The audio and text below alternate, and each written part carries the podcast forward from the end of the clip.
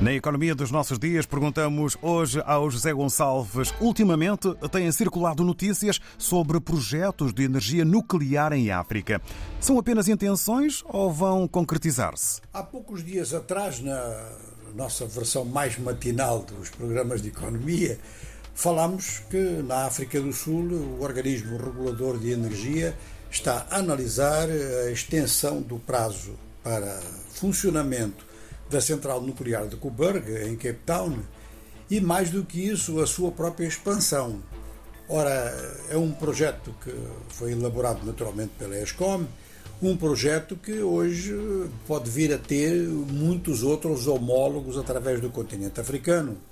Na medida em que, primeiro, há uma crise energética mundial, ou pelo menos uma grande insegurança energética mundial. Em segundo lugar, a África, que não se pode dizer que esteja em crise, em que as coisas tenham piorado, porque elas sempre estiveram mal em matéria de energia.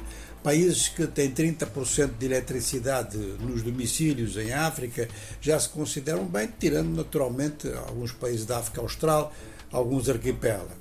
Ora, eh, o facto é que para expandir isso, para não ficarmos toda a vida nos 30%, é necessário um conjunto de iniciativas de diversificação das fontes.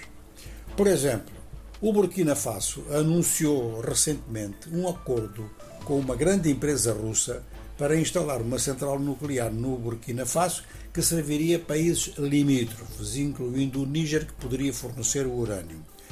E isto é um projeto que, do ponto de vista dessa empresa russa, até nem é novidade, porque essa empresa russa já está a trabalhar na instalação de uma central nuclear no Egito.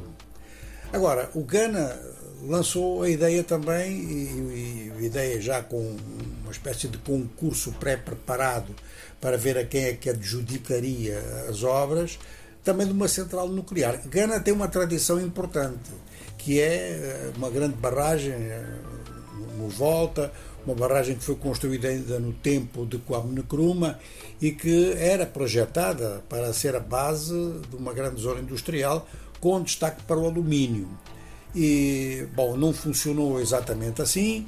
Eh, a história do Ghana decorreu de outras formas, mas o atual governo de Ghana está na disposição de apostar no nuclear, inclusive porque está-se a sentir um pouco por todo o mundo que o nuclear acaba por ser mais barato do que muitos outros, ocupa menos espaço as suas instalações do que muitos outros. Eh, no fundo, em termos de custos, só a energia hidroelétrica e até ver supera o nuclear e as garantias de segurança eh, avançaram bastante.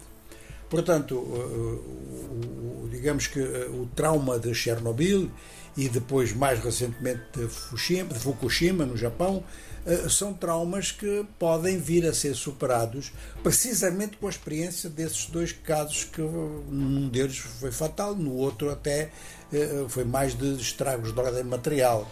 Agora, é um facto que a África Ocidental toda, estamos a falar do alcance que a Gana pode ter, eh, parece interessada nesses projetos, tanto no do Burkina Faso quanto no do, do.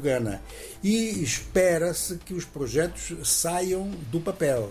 No caso de Ghana, segundo as informações que obtivemos, o operador que poderia funcionar então como construtor, como implementador do projeto, seria os Estados Unidos. Ora, se assim for, eh, este, este jogo, este confronto, este binómio Estados Unidos-Rússia vai instalar-se em África também na área da energia nuclear.